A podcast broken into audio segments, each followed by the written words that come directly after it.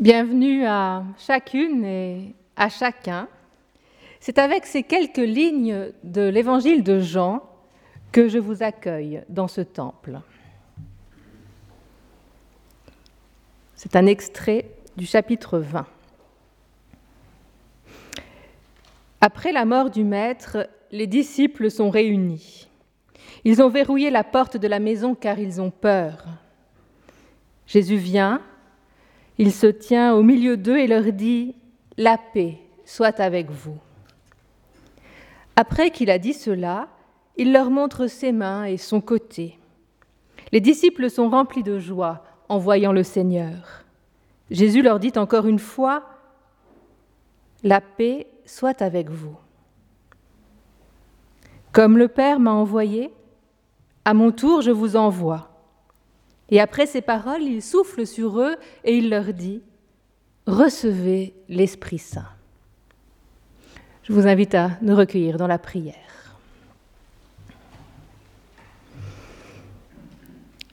Nous voici, Seigneur, réunis en ton nom, et tu viens au devant de nous pour donner ta paix. Que ta paix accorde du repos à nos cœurs inquiets et à nos esprits agités.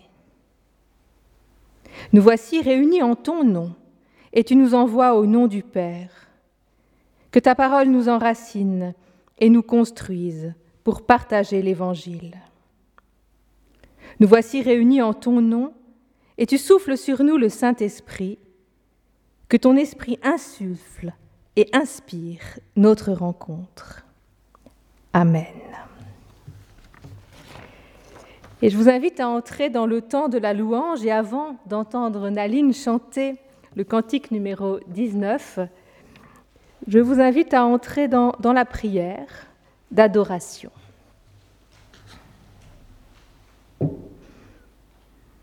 Je t'aime Seigneur, c'est ce dont je suis absolument sûre.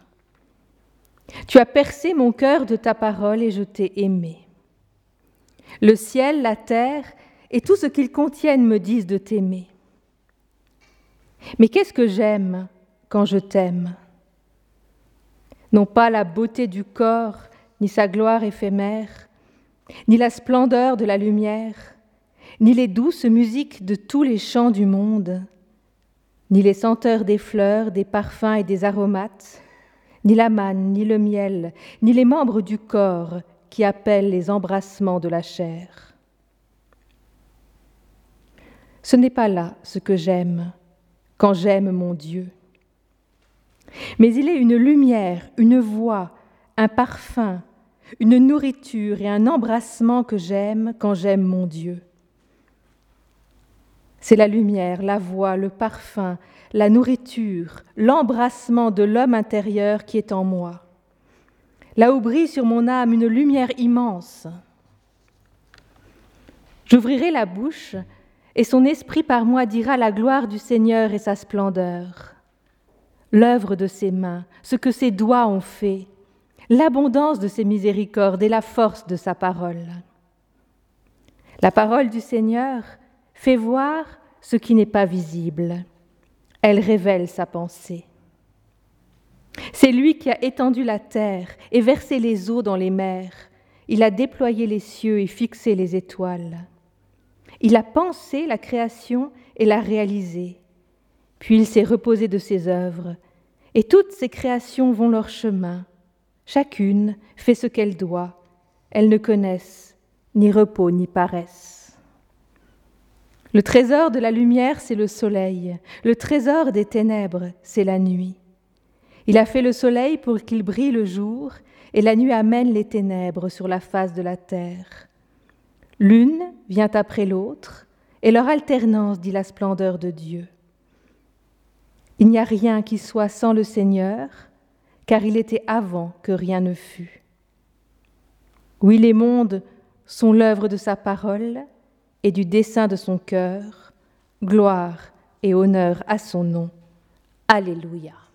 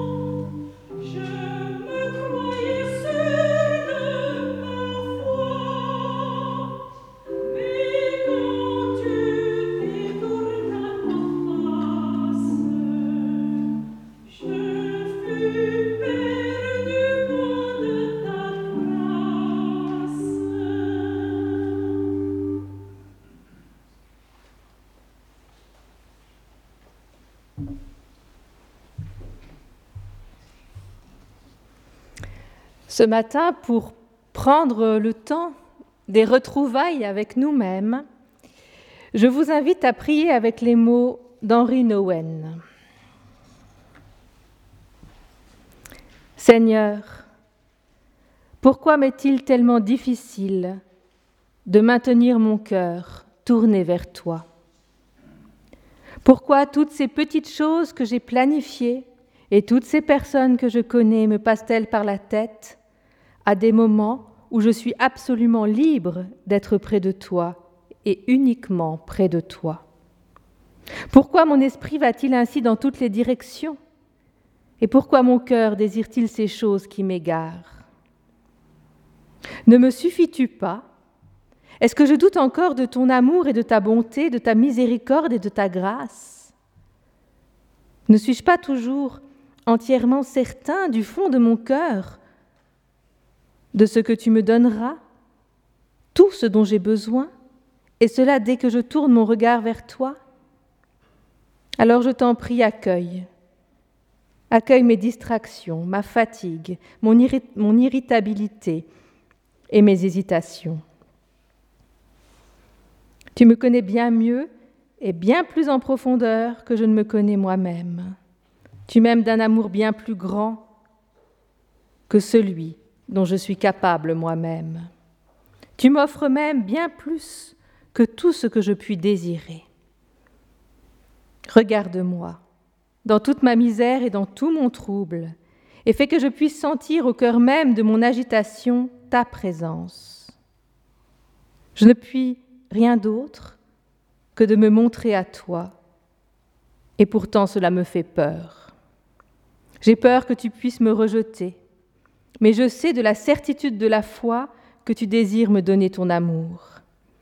Et la seule chose que tu exiges de moi, c'est que je sois ouvert, que je ne me cache pas devant toi, que je ne m'enfuis pas désespéré, et que je n'agisse pas comme si tu étais un despote impitoyable.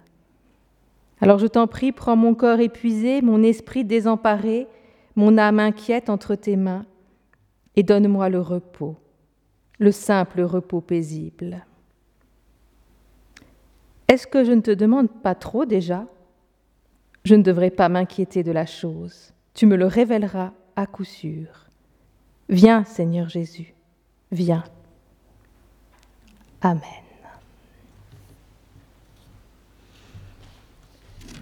Et la grâce du Seigneur nous est annoncée en musique.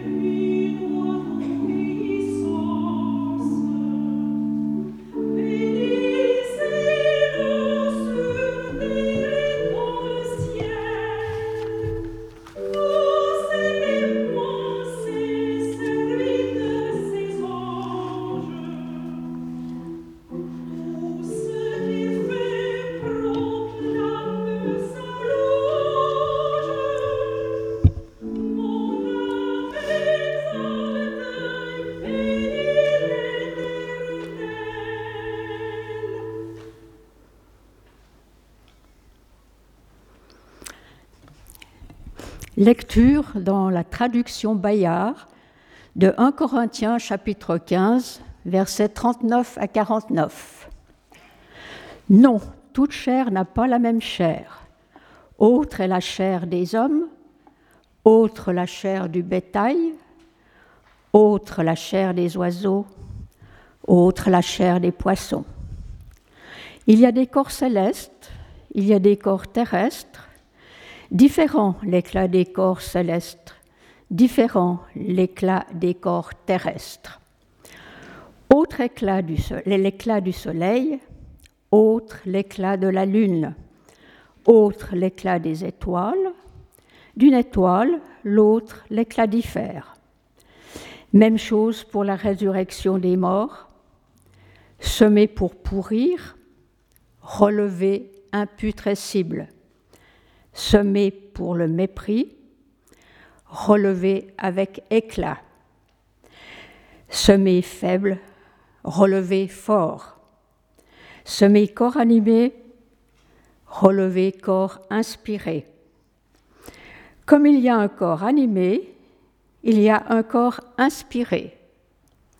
Il est écrit aussi, le premier être humain Adam devient un être animé. Le dernier Adam, souffle qui donne la vie. Non pas d'abord l'inspirer, mais d'abord l'animer, et puis l'inspirer. Le premier homme fut limon tiré de la terre, le second est tiré du ciel. Comme l'homme fut limon, tous aussi limon. Comme l'homme fut ciel, tous aussi seront ciel. Comme nous avons porté l'image de l'homme limon, nous porterons aussi l'image de l'homme ciel.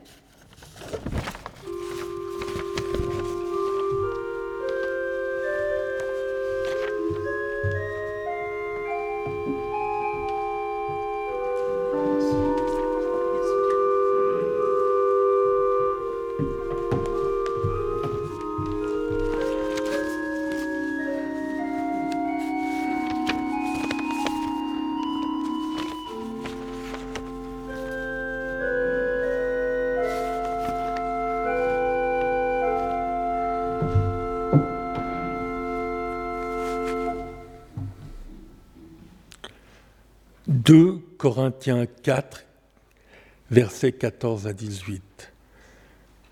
Nous aussi, nous avons confiance et nous parlons, sachant que celui qui a éveillé le Seigneur Jésus nous éveillera aussi avec Jésus et nous placera près de lui avec vous. Oui, tout arrive à cause de vous, que tant de grâce s'étendent à tant de personnes par tant d'actions de grâce au service du rayonnement de Dieu. C'est pourquoi nous ne reculons pas, et même si notre humanité extérieure est détruite, notre intériorité est renouvelée de jour en jour. Notre léger tourment momentané nous procure en abondance et en abondance un poids éternel de gloire. Nous ne nous arrêtons pas au visible, mais à l'invisible, car le visible est passager, mais l'invisible est éternel.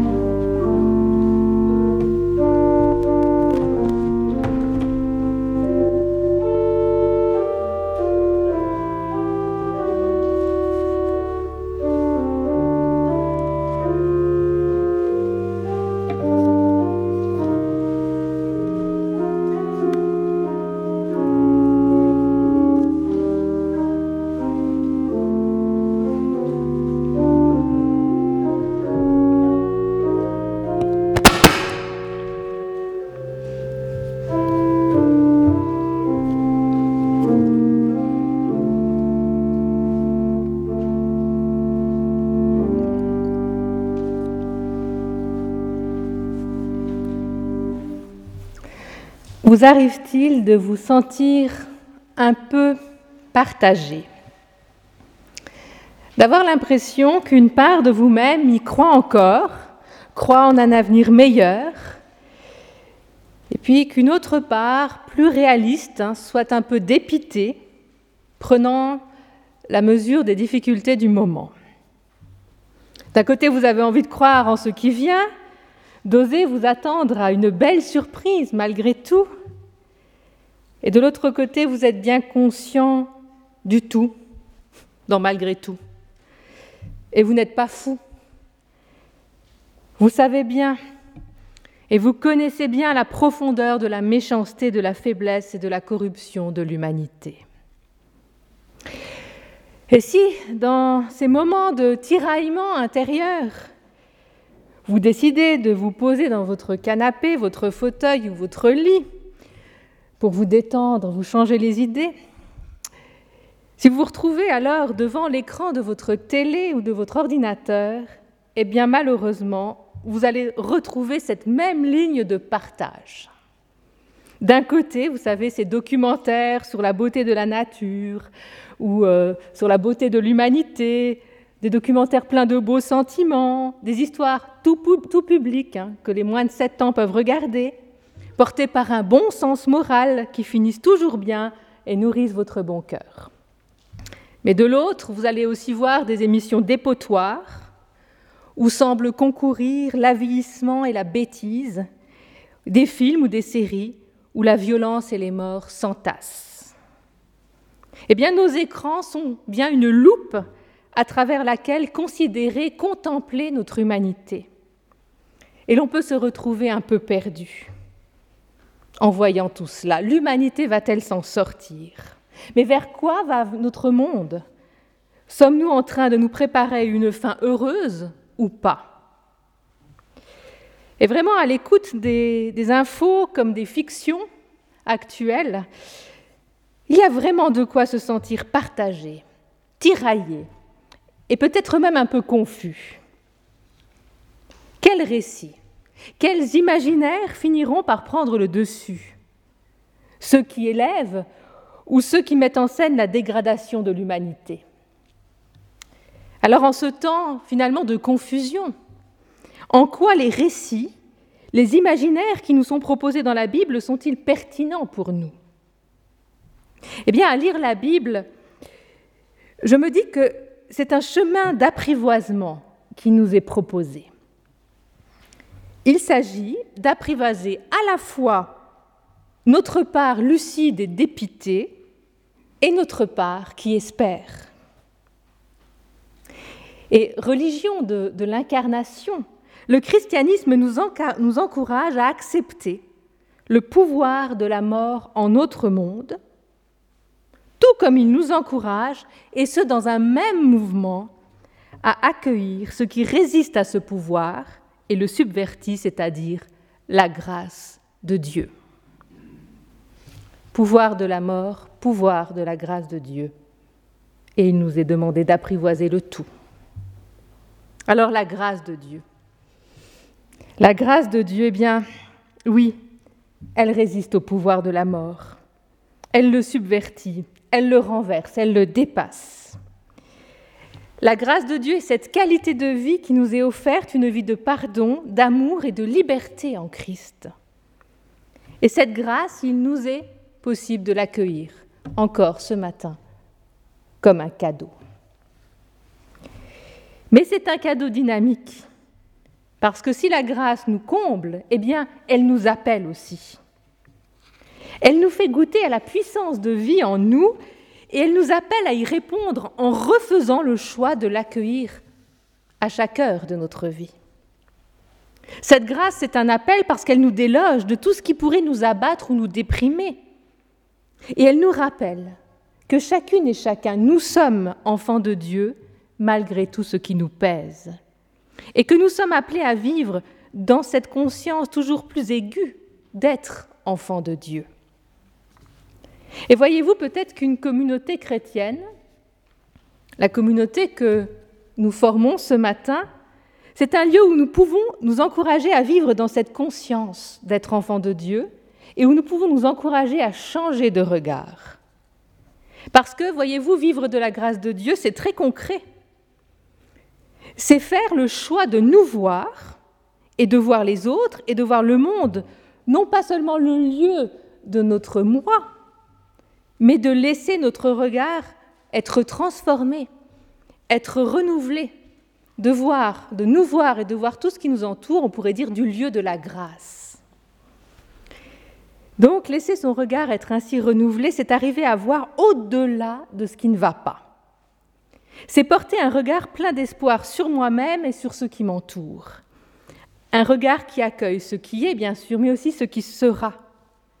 C'est-à-dire un regard capable de révéler toutes les potentialités qui sont en cet instant en germe et qui sont appelées à se déployer. On pourrait dire que c'est un regard printanier qui ouvre la conscience au printemps de l'existence, à tout ce qui ne demande qu'à éclore, à bourgeonner, à se déployer et à mettre des couleurs chatoyantes au cœur du monde. Ainsi, quand nous décidons d'avoir ce regard printanier sur l'autre, nous nous accueillons les uns les autres avec ce regard et nous nous voyons comme étant des êtres en croissance, des êtres toujours en devenir. Et ainsi nous ouvrons des possibles. Regarder ainsi l'autre, c'est laisser la chance à une relation d'évoluer, et c'est laisser à quelqu'un qui nous agace au plus haut point la possibilité de ne pas être enfermé dans nos ressentis et dans nos jugements. Alors peut-être que vous n'êtes pas animé par de tels sentiments, mais si cela vous arrive avec vos proches ou au sein de la paroisse, eh bien je vous invite à essayer de poser ce regard printanier, ce regard de grâce sur l'autre, à essayer de ne pas l'enfermer dans ce que vous pensez d'elle ou de lui, mais à vous attendre de sa part au meilleur, ou au moins avoir en elle, en lui, un enfant de Dieu, une enfant de Dieu en croissance. Ce regard libère, et c'est peut-être cela, un regard d'amour. Je vous invite simplement à regarder vos voisins. En disant, tiens, ici, je portais un regard printanier sur la personne qui est à côté de moi? C'est un enfant de Dieu, une enfant de Dieu en devenir.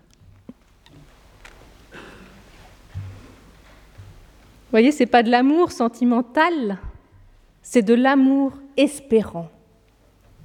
Ça, l'amour de Dieu, c'est c'est aimer ce que l'autre peut devenir, c'est lui laisser la chance de devenir qui elle est vraiment. Alors, arriverons-nous à poser ce même regard d'amour sur le monde, au nom de notre foi, à faire le choix de l'espérance avec courage et détermination même devant nos écrans parce que l'espérance chrétienne, nous la portons dans un monde pourri, peuplé de pourriture. Et franchement, poser un regard espérant sur des personnes qui vous donnent la nausée, c'est difficile.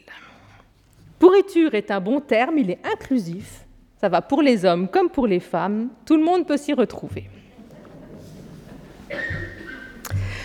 Alors heureusement, ce n'est pas tous les jours que nous rencontrons des personnes qui tuent, qui torturent, des personnes qui exploitent les autres, des personnes agitées par leurs instincts les plus bas qui utilisent le pouvoir politique, l'argent ou le sexe comme des manières de dominer l'autre en le déshumanisant. Mais même si nous ne sommes pas directement confrontés à ces agissements, eh bien rappelons-nous que les puissances de mort et que le mal sont présents dans le monde, parce que les ignorer, c'est leur donner encore plus de puissance, tout comme ignorer nos ombres.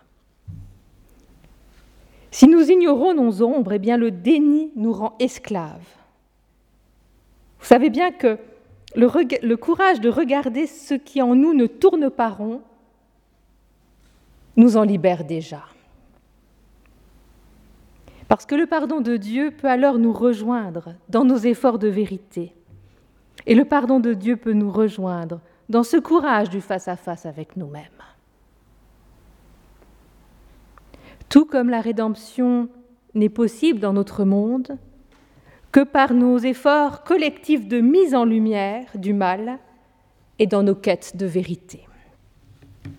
Et je me demande, vous savez, si ce qui agite notre actualité depuis quelques années déjà, la vague MeToo, les scandales qui semblent se multiplier, toutes les condamnations sur le net, vous savez, tout ce grand mouvement de fond qui ressemble parfois à une remontée soudaine de tout ce qui était caché dans les égouts de nos sociétés. J'ai l'impression que depuis quelques années, tout ressort, dans l'économie, la politique, la guerre des sexes, tout y va, tout remonte. Tout ce qui remonte à la surface est sans mauvais, eh bien je pense que ça participe à une quête de vérité et de restauration. Alors ça sent mauvais, c'est maladroit, parfois c'est un peu extrême, mais je crois que c'est salutaire. Et on dirait qu'à tous les niveaux hein, se fissurent les murs du silence. Ce qui était secret se dit, ce qui était caché est mis en lumière. Et alors que cette période hein, de mise en lumière, de dénonciation, d'appel surtout à plus de justice avait commencé, eh la pandémie est arrivée et je crois qu'elle n'a fait qu'amplifier cette épreuve de vérité collective et personnelle. Et ce climat est éprouvant, il est vrai. Mais en même temps, n'oublions pas que grâce à cela, une parole libre et une quête de plus de vérité peuvent surgir. Et peut-être que ce grand chamboulement, peut-être que ces remises en question pourront nous mener vers le meilleur. Croyons-nous encore à l'énergie de la résurrection?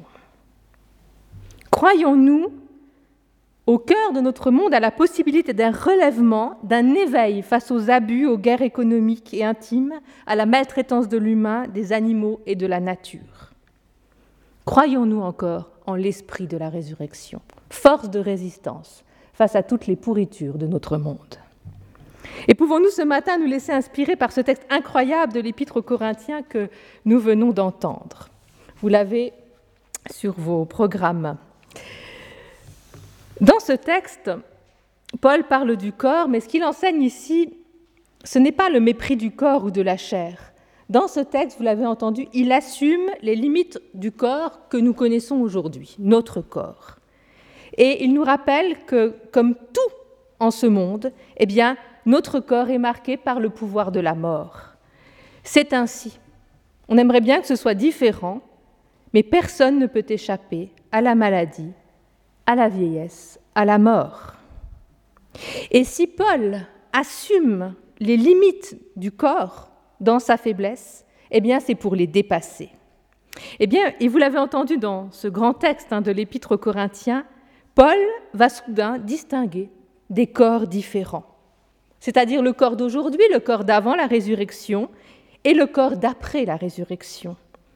Il va distinguer le corps encore soumis au pouvoir de la mort et celui qui ne l'est plus.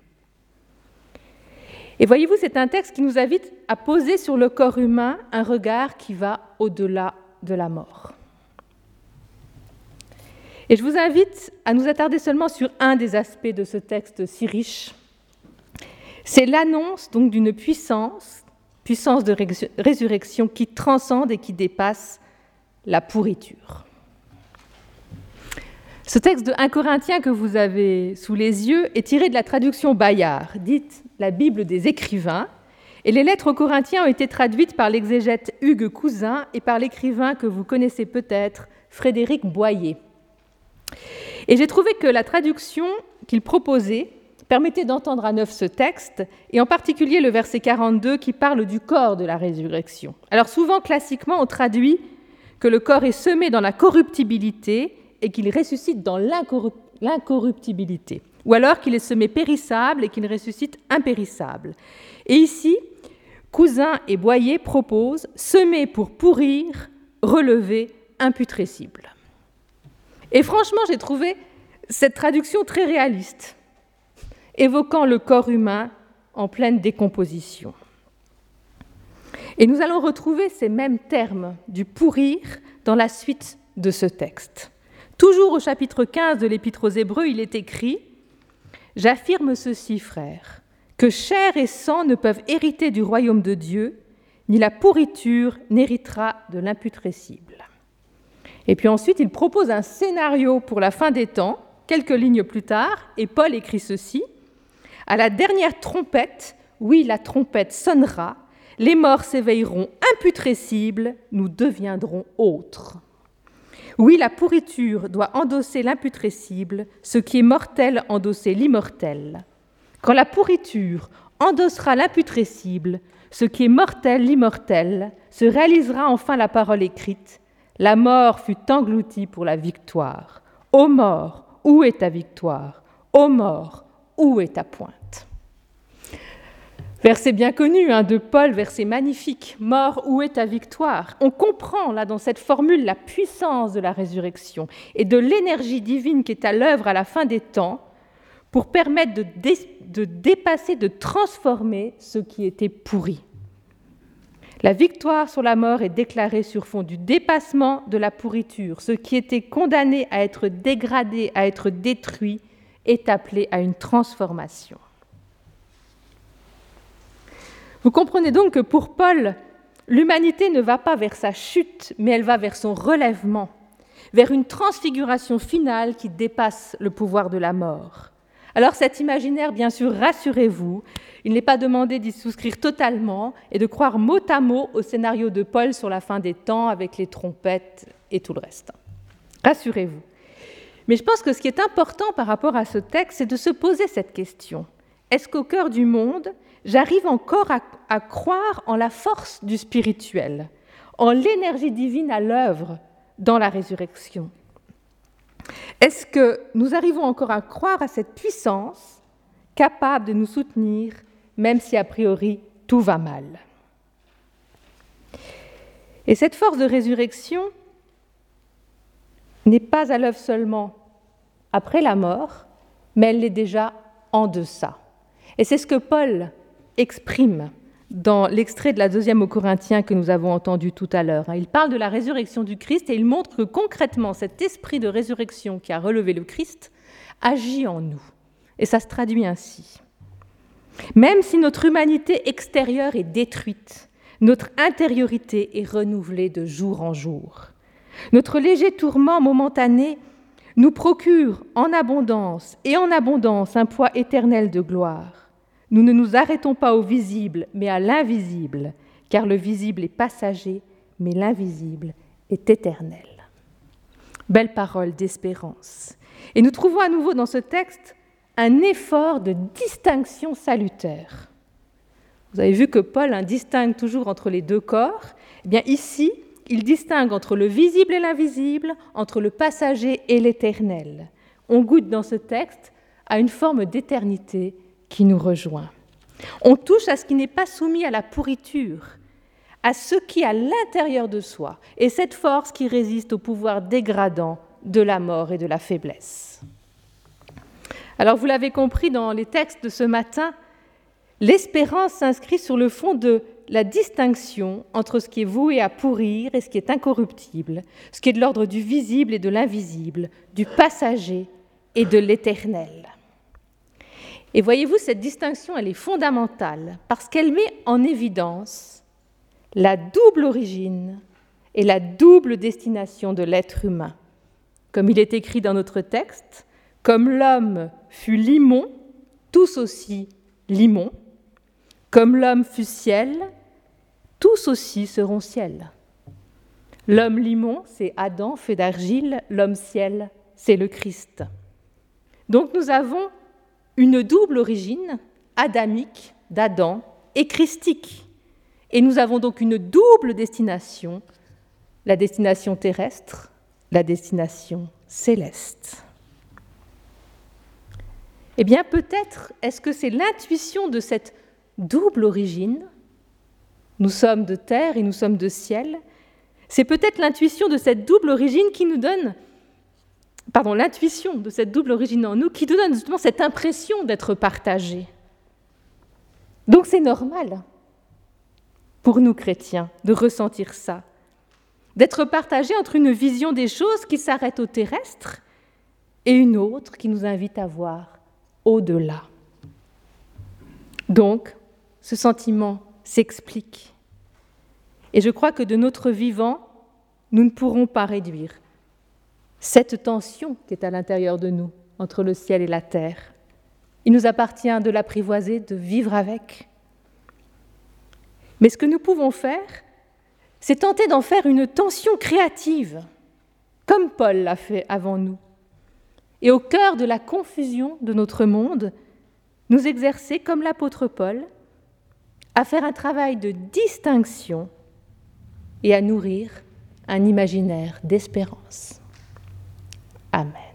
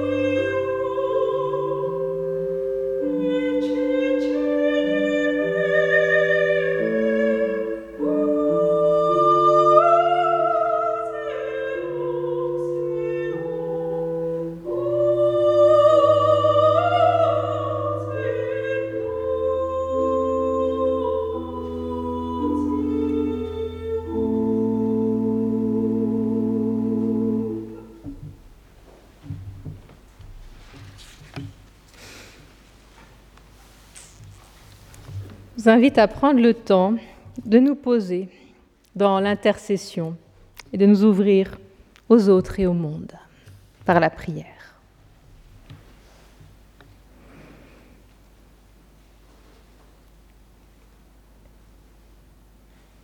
L'apôtre Paul nous l'a dit dans l'Écriture.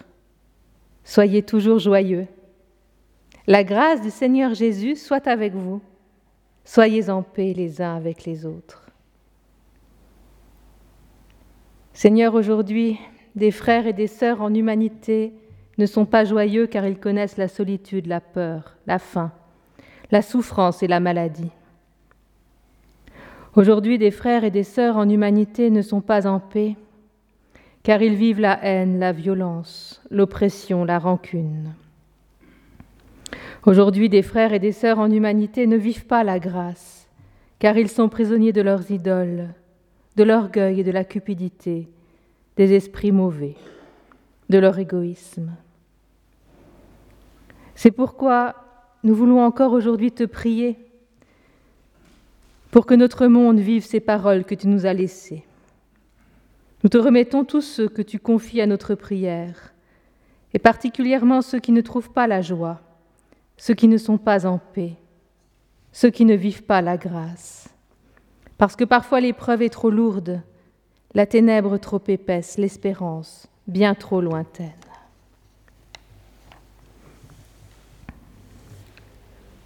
Nous te remettons nos familles, nous te remettons notre communauté, pour qu'elles soient des lieux de partage, d'amour et de réconciliation.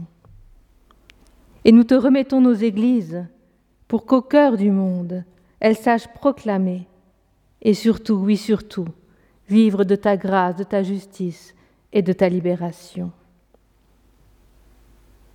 Seigneur, nous voici devant toi, te demandant ta joie, ta grâce et ta paix.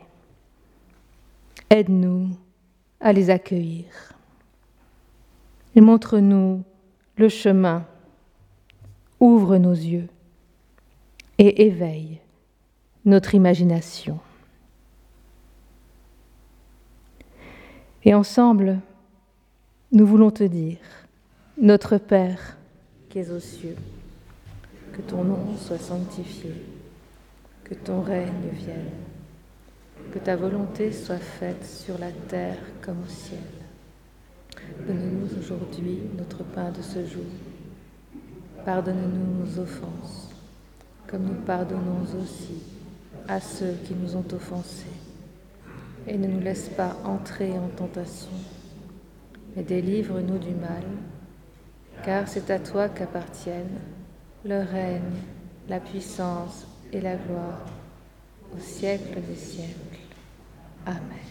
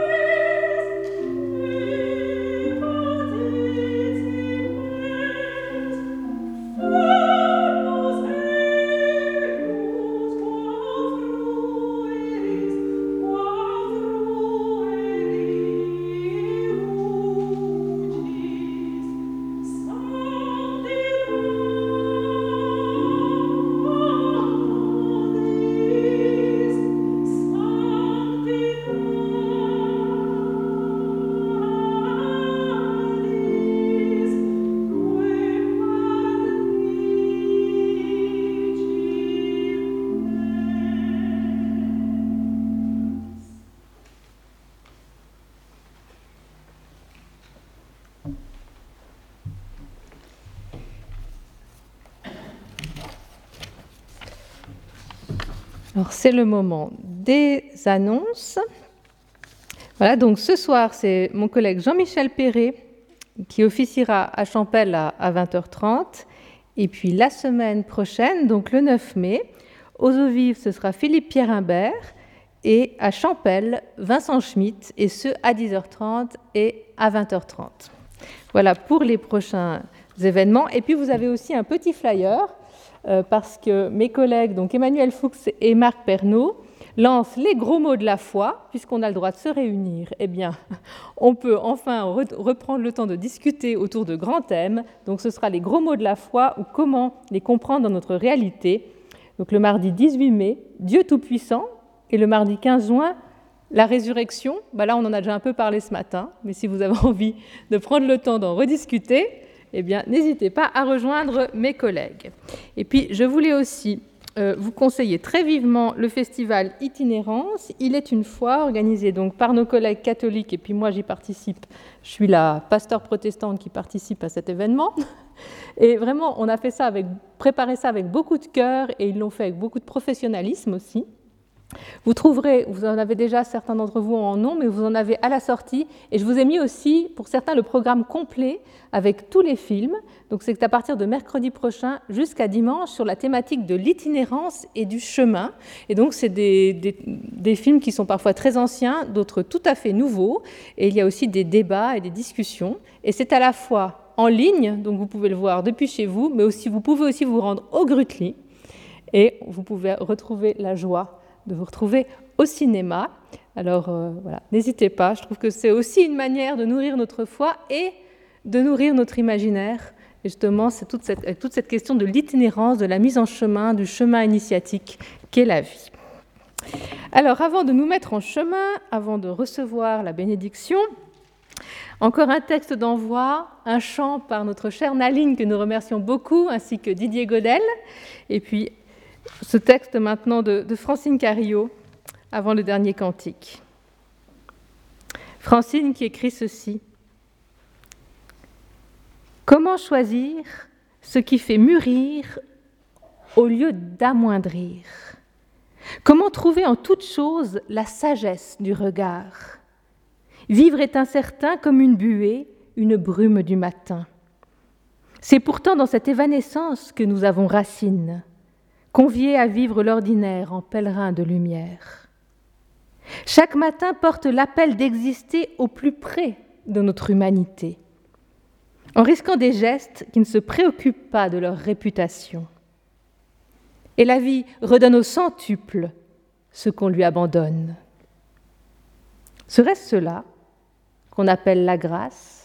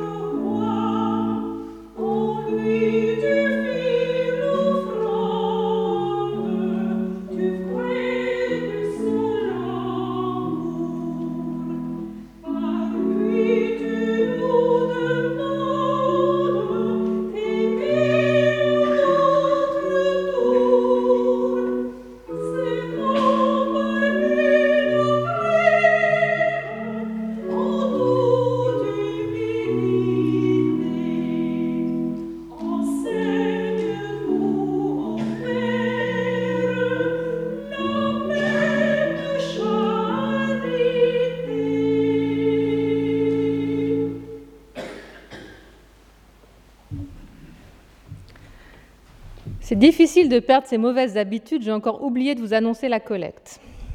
Voilà. Donc, les paniers sont à la sortie.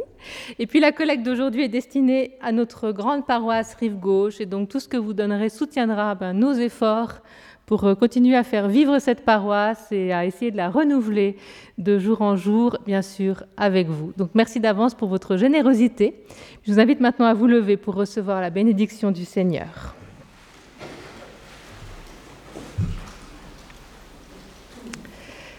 Le Dieu de Jésus-Christ pose un regard d'amour sur chacune et chacun de vous. Il vous donne encore maintenant sa grâce et sa paix. Il vous bénit. Allez sans peur. Amen.